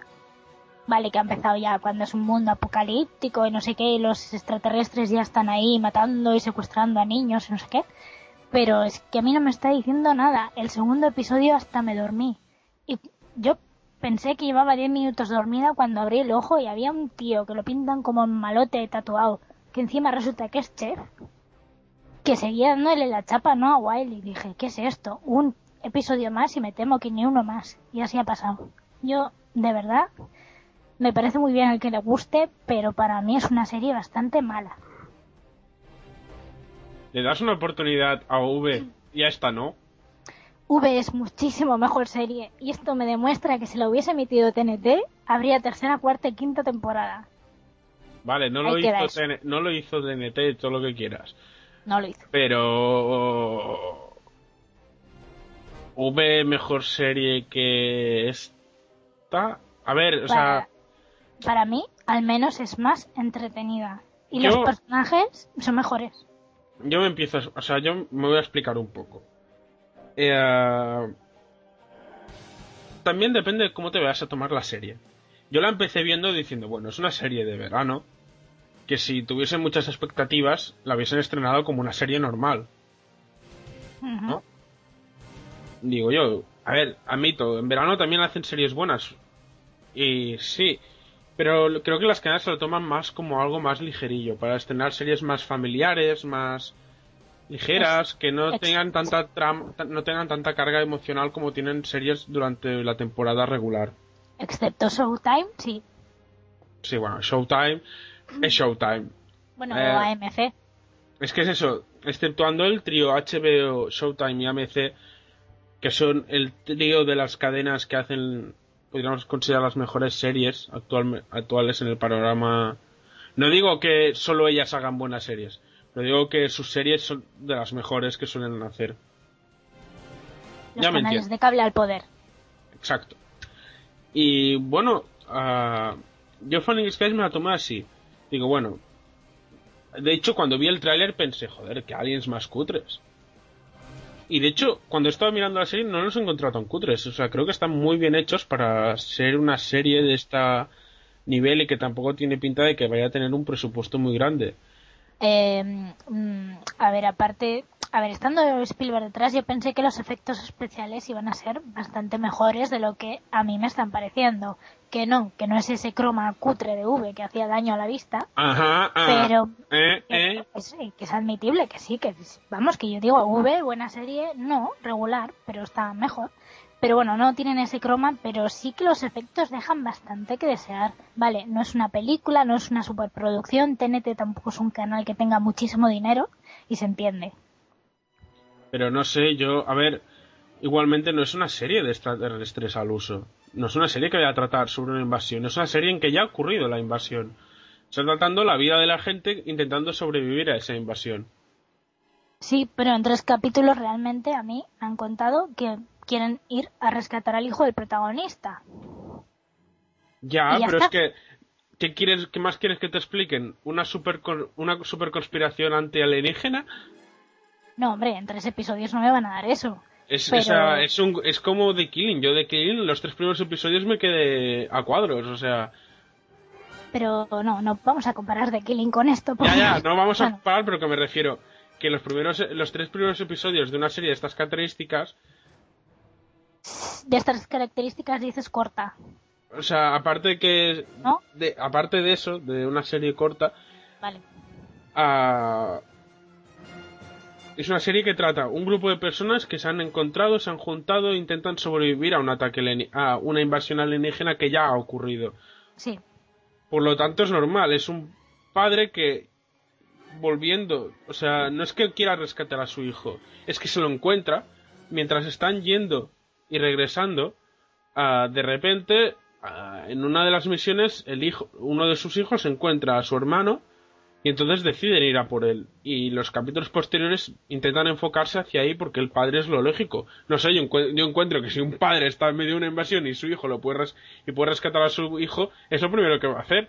Es que es normal que sea paternal, vale que es paternalista y todo lo que quieras, pero es que también es normal.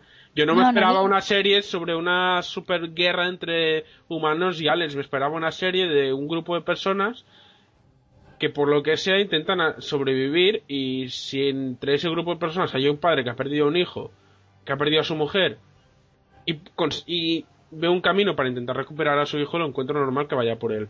No tiene uno de los mejores argumentos ni uno de los mejores guiones de series, pero aún así me está gustando bastante y tiene pinta de que va a mejorar. No digo que los capítulos de ahora sean brutales, pero me ha gustado, me gusta. Y Vale. los capítulos que vayan a venir tienen pinta de que van a mejorar. Yo no le voy a dar oportunidad.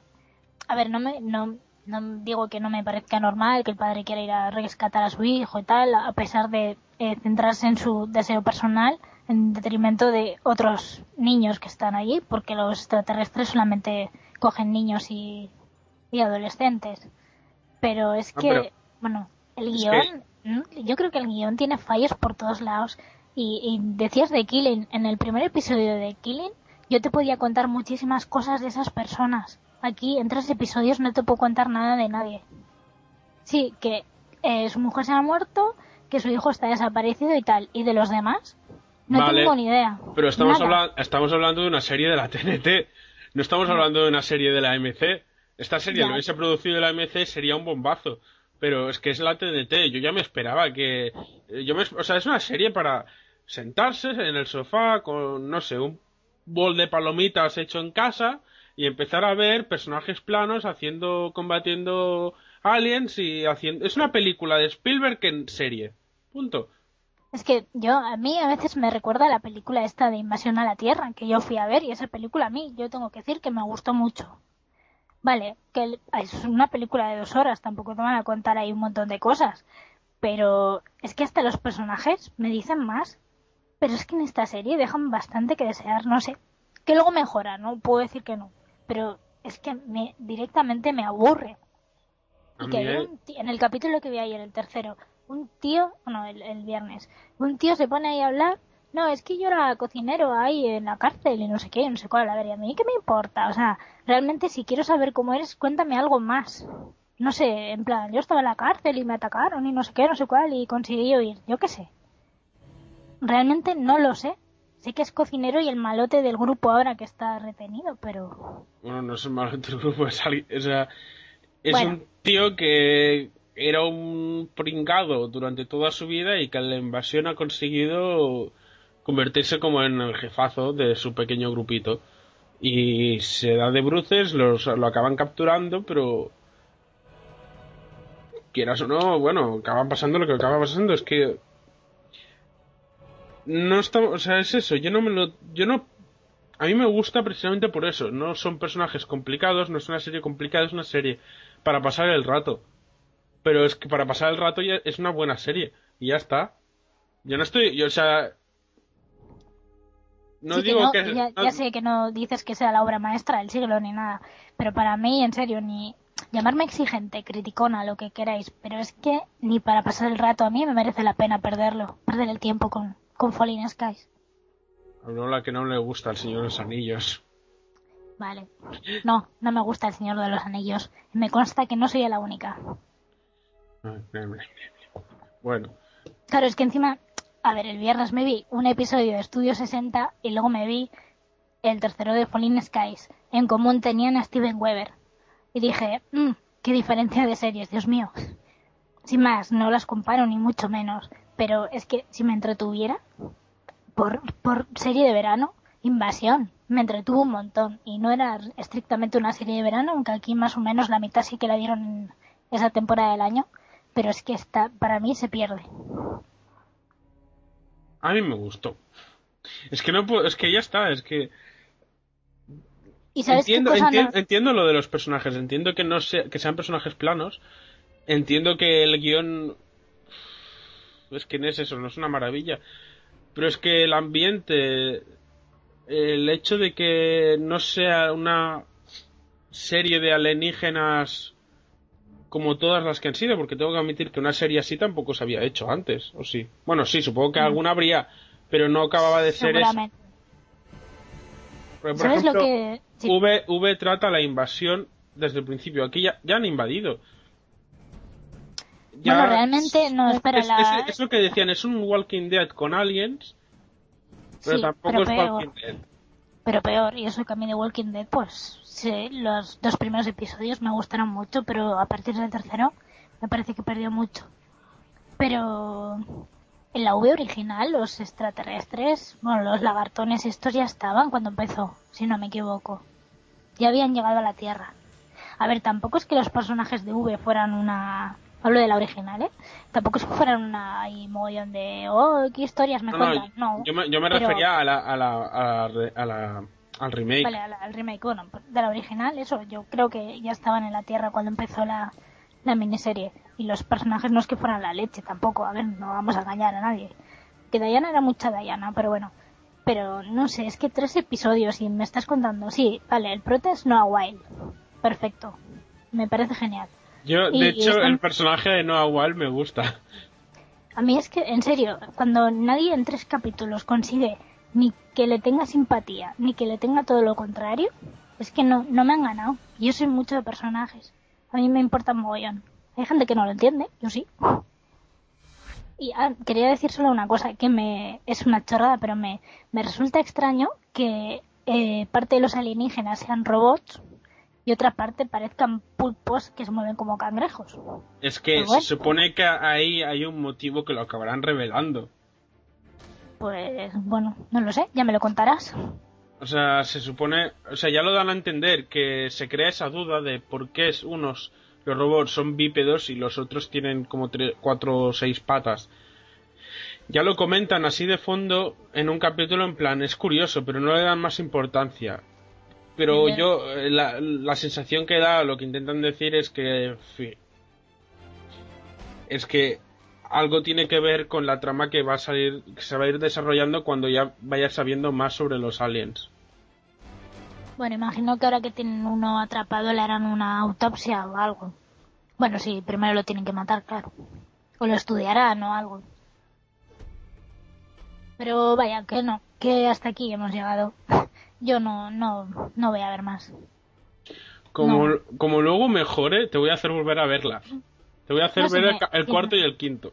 Sí. En serio, lo, lo he escrito en mi, en mi blog eh, esta mañana, que si mejora, pues mira, yo me lo pierdo, pero no, es que tengo muchísimas más series para ver que, que me van a llenar más, lo sé, que, que ver esto. No. Exigente, sí, lo reconozco. Bueno, Si por lo menos me entretuviera, pero es que no. es que, ah, bueno, supongo que a la larga todo acaban siendo opiniones personales. Hay, gen- hay- yo de- Sí, tengo claro. que admitir que por internet me he encontrado mucha gente que no le ha gustado. Y yo entiendo los argumentos de por qué nos gustan, pero no sé, a mí sí, me, me gusta. Tiene algo que me gusta, a ver, me gusta esta serie y me gusta Breaking Bad. Y ninguna de las dos tiene nada que ver. y ninguna y cada una me gusta por algo en concreto Breaking Bad porque es una genialidad de serie y está porque me entretiene tiene aliens y es para pasar el rato es una película de Spielberg en serie con un peque- con bastante menos presupuesto y calidad A ver. a ver el guion no es lo mismo No, yo admito, lo he dicho antes, eh, yo veo Rizzoli and Niles y me entretiene. Y eso que el piloto no me gustó casi nada. ¿Que es mejor o peor? Bueno, son totalmente diferentes. Pero es que por lo menos ellas me han ganado y, y Pauline Skies no. Es que, y sin más, no sé, es, es cuestión de opinión, es cuestión de gustos y me parece genial que a la gente pues le esté gustando. A todo el mundo no. bueno pues dejémoslo así no nos reconciliaremos nunca con esta serie Bueno, nos, nos estamos enfadados a ver qué se van a creer. No, no, no, pero que me refiero que cada uno tiene su opinión. Es igual que el día que lleguemos a hablar del Señor de los Anillos, que vamos- aquí, el día que hablemos del Señor de los Anillos sí que va a haber pelea. Pero si yo no puedo hablar casi nada del Señor de los Anillos. Ya, ya, pero me refiero cuando, porque yo como voy a hacer maratón voy a traerla en alguna quincena. Bueno, entonces yo solamente diré que no me gusta y por qué. Me van a decir que soy mala. Sí, Yo- eh, no te preocupes, ya lo digo yo. Vale, eso me consuela. No, bueno, pues eso. A mí me ha gustado por- precisamente porque es entretenida, sencilla y no, no exige mucho. Es una serie para pasar el rato y a ti precisamente por eso es lo que no te gusta. ¿No? A resumidas cuentas. Básicamente, si el argumento fuera ese, pero me resultara entretenida, sería una serie que vería y sin más. Pero, como no lo hace? Porque, a ver, Invasión, eh, no sé si la has visto. Invasión la estrenó Fox hace unos años, bueno, la cancelaron en los 22 episodios, eran de uno, era un poco rara, unos extraterrestres así que, que ya vivían en la Tierra y tal, no sé qué, estaban en, en cuerpos de la gente, que gente pensaba que era normal, pero no lo eran. Y al final, bueno, hay una especie de invasión ahí que quieren captar a más y demás, en un, en un pueblo de Florida. O en- sí. Y, y la serie, pues bueno, pues era muy entretenida, menos el final, que fue uno de los peores finales que he visto. Pero, pues su pretensión era esa, entretener. A mí me entretuvo. Pero es eso, Falling Skies no, no lo está haciendo. No es que, no sé. En serio, aquel día que me, desper- que me quedé dormida, me desperté y el tío este seguía echándole la chapa ahí a Noah Wild, dije, ¿qué? Apagué la tele y me fui. Así que el segundo episodio, si llegué a ver 20 minutos, la mitad justo. Pero bueno, eso es. Bueno, yo, yo la he visto en inglés. No sé si eso puede influir. No creo que en esta serie, aunque la voz que tenía Steven Weber, que era la de Bizcochito, bueno, el personaje de Ali McBeal, pues eh, pues no le pegaba nada. Pero no, no creo que, que eso influya. ya, ya. Lo decía por decir, en realidad. Ah, yo, a ver, a, lo mejor me retracto de mis palabras y de aquí dos o tres semanas con un par de capítulos más digo, vaya mierda de serie, pero de momento me está gustando. No, me dices, tienes que verla, tienes que verla, que genial. Bueno, no creo que lo haga. Como el cuarto sea una maravilla cinematográfica, te vas a enterar. Bueno, tú dímelo, yo si eso no lo veré. Así que Ya yo me lo perderé. Ya te Ya explicaré el tema de los aliens cuando salga. Vale, vale, mira, eso sí que me interesa. Y nada, otra arena de batalla que de hecho eh, lo, hemos, lo hemos improvisado casi casi a última hora, ¿no? Eso es lo que tiene grabar sin casi guion. Sí, eh, yo te lo he propuesto, has dicho, ah, vale, pues podemos hacerlo y ya está. De todas formas, yo pensaba hablar de Falling Skies y ponerla a parir. Así que, bueno, Mira, está bien que te hayas unido. un poco más. Tenemos que pensar algo para el Serifilators Mini que si alguno de nuestros oyentes tiene alguna propuesta de algún tema por el cual hablar o debatir o gritar o quiere participar en el Serifilators Mini mandándonos un mail o un audio correo o simplemente decir, oye, quiero grabar con vosotros. Eso y es, en el Secretos todos. Mini hacemos un buen debate del tema que queráis, y si no nos desmelenamos hablando de cualquier cosa. Pues sí, porque al final de series y cine, hablando se, se va el tiempo, muy rápido. Sí, como aquí, que casi casi debemos llegar ya a las dos horas hoy.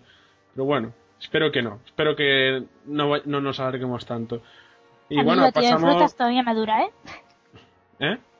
El batido de frutas todavía me dura. Genial, genial. Pues nada, pasamos a la- al rincón del oyente y a los agradecimientos.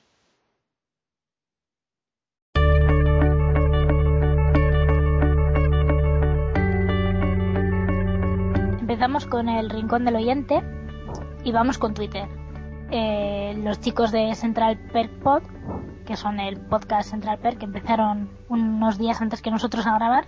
Bueno, que Eh, pues nada. unos días bastante, un par de semanas, pero como graban creo que ca- casi semanalmente, ya nos Sí. llevan un poco de ventaja. Sí, bueno, pues en su último episodio nos han puesto nuestra promo, así que muchísimas gracias. También citar a Ramper, Chris y a Huchu, del cual tenemos un email que después os leeré. Y, y han dicho algo, bueno, Ramper eran mensajes de que nos estaba escuchando y Sí, que nos estaban escuchando, no nada reseñable, simplemente que nos han dejado mensajes o retweets. Mm, Guay, guay. Bueno, pues nosotros en, en el blog nos han dejado unos cuantos comentarios. Empezaré con el de la entrada del episodio 3. Ah, un comentario de Jaime que dice que he dejado el podcast a la media hora tras tragarme dos spoilers de Miss Sunshine. De, bueno, no los voy a decir porque son spoilers, en esta sección no los puedo decir. Y eso, sin ánimo de ser muy seco, los siguientes podcasts van a ser spoilers free o puedo ir ya borrando vuestro feed. Bueno, ya le contestamos en comentarios nosotros y luego ya nos lo agradeció que eso, que nosotros cuando hablamos en el home en alguna sección de home cinema sobre una película es cuando hablamos más detalladamente, ya lo decimos, que lo hacemos con spoilers. Por eso suelo poner los tiempos en las descripciones de los podcasts para que si esa película en concreto no quieres tragarte ningún spoiler o no la has visto, puedes saltar a las siguientes secciones a nada, poniendo el tiempo, moviendo la barra de tiempo y lo que sea, o más adelante, cuando tengamos hosting propio, ya haré los capítulos, los episodios con capítulos y todo. Ya lo veréis, que es algo que estamos preparando. Y Sí, nada, eh, tanto, sí, perdón, tanto Home Cinema como Arena de, Arena de Batalla siempre tienen spoilers. Que sí, quede que claro. que- quede claro. Haremos un indicativo para indicar que tienen spoilers, ya veréis. Bueno, lo si todo va bien ya lo habréis escuchado en este podcast. Y bueno, agradecerlo igualmente a Jaime, gracias por decírnoslo, porque nos- con eso nos hemos dado cuenta que tampoco lo decimos mucho, que a veces puede llevar a confusión.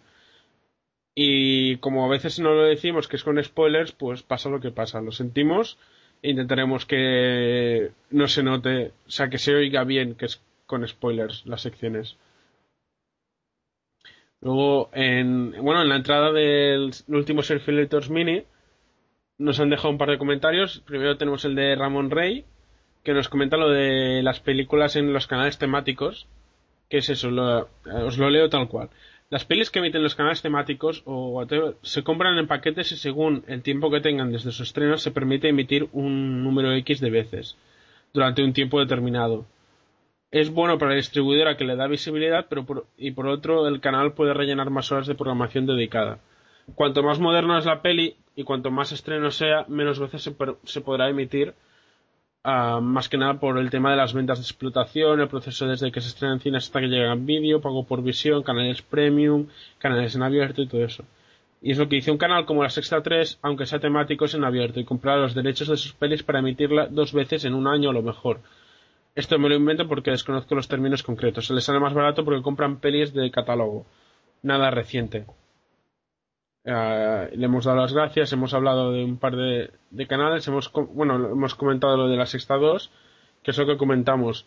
Al convertirse en un canal de telenovelas, la Sexta 3 ya ha pasado a ser canal de cine en general durante todo el día y eso mola. Luego, minuto 47, nos ha dicho el reality de Mall, que era ese que hablamos sobre un infiltrado en un grupo de gente. Eh, he visto la primera temporada del americano y me pareció magnífico, una buena idea bien llevada a cabo. Por lo visto, la versión de 4 que se llamó El Traidor, que yo no sabía que existía una versión de 4, ah, seguía esa misma dinámica. Y al pasar a Telecinco fue como fue. Bueno, como hablamos, en Australia y lo convirtieron en un gran hermano como cualquier otro. Lo de los realities en España no cuaja, todo se lleva al sensacional- sensacionalismo y a los debates para crear polémica, quitando todo lo que en realidad te interesa a los que vemos realities por lo que son, no por lo que los rodea. El único que consigo quedarse con la esencia de los que he visto es Pekin Express y veremos a ver cómo lleva el camino este año. Luego también le hemos comentado que a lo mejor hacemos un Surfeitos Mini dedicado a realities y está más que invitado a participar si quiere.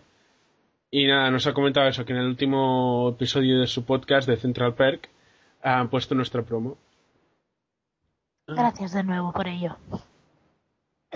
Y pasamos ya entonces a leer el email de, de Juchu, como he dicho antes, lo leo tal cual también. Hola chicos, me decido a escribir tras escuchar vuestros cuatro primeros episodios y me permito hacer mi pequeña crítica o aportación a vuestro podcast. Al igual que las buenas series, vais de menos a más. El princip- al principio se me hacía algo cuesta arriba, la duración. Para mí la duración ideal de un podcast va de la hora a la hora y media. Bueno, este no se queda un poco más largo. Así que muy contento con que este último sea más cortito. Habla por el capítulo anterior.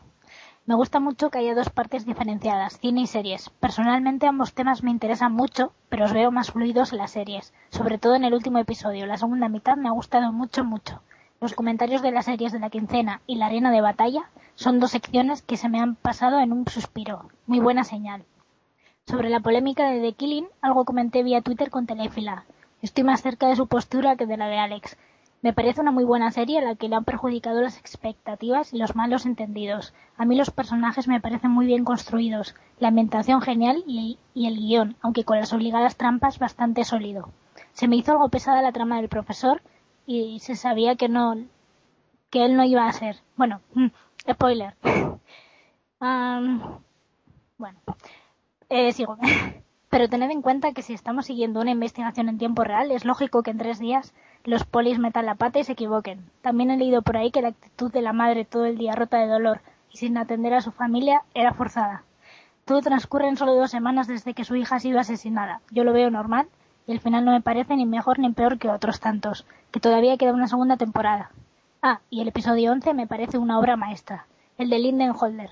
Para terminar, deciros que me encanta escuchar spoilers en un podcast porque a los que nos gustan las series, la siguiente cosa de la que disfrutamos es de comentarlas abiertamente. Paséis a formar parte de mi podcast de cabecera. Un saludo. Un saludo para ti también.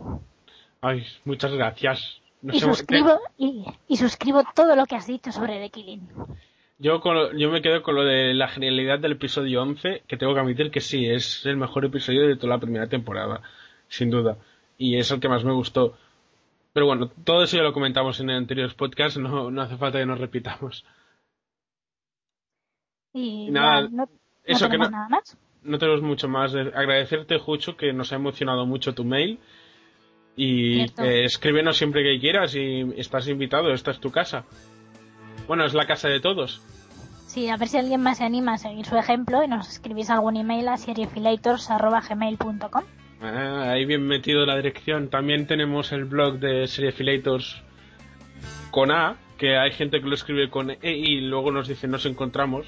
Creo que me lo Sí. dijo alguno. Se- Es Seriefilators. Seriefilators. Como dijeron, los chicos, como dijeron los chicos de 00 Podcast, gracias por todo el spam. Seriefilators. seriefilators.wordpress.com De momento, estamos mirando de pasarnos a un hosting, ya os, ya os lo diremos, si lo hacemos. Y además nos podéis encontrar en Twitter por arroba seriefilators. Y en Facebook también eh, el mismo nombre, como siempre. Y Ah, también nuestros twitters personales como alex, arroba Alex Cliffhanger y arroba telefila. Eh, eso, también nuestros sitios personales. eh, y además, si queréis mandarnos audio correos, lo que sea, adelante. Podéis participar todo lo que queráis, mandarnos sugerencias, críticas, como si nos queréis insultar. Estáis abiertos. Y. Mm, bueno, insultos, insultos si son constructivos. Sí, sí, a ver, si es insultar por insultar, un poco de respeto, por favor. eh. Y nada, agradeceros que nos estéis escuchando, agradecerte a ti, Amaya, otro día más por grabar conmigo y permitirme poder hacer el podcast. A ti por decírmelo. Y nos vemos la semana que viene en el Selfitos Mini. Sí. Hasta entonces, agur. Adiós.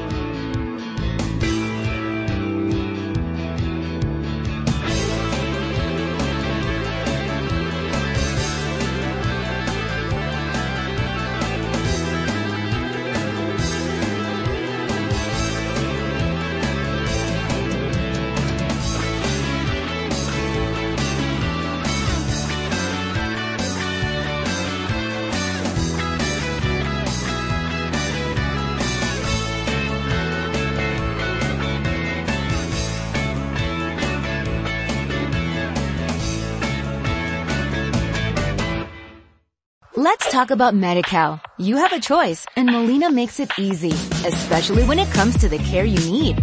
So let's talk about you, about making your life easier, about extra help to manage your health. Let's talk about your needs now and for the future. Nobody knows MediCal better than Molina. It starts with a phone call. Call 866-420-5330 or visit meetmolinaca.com. Let's talk today.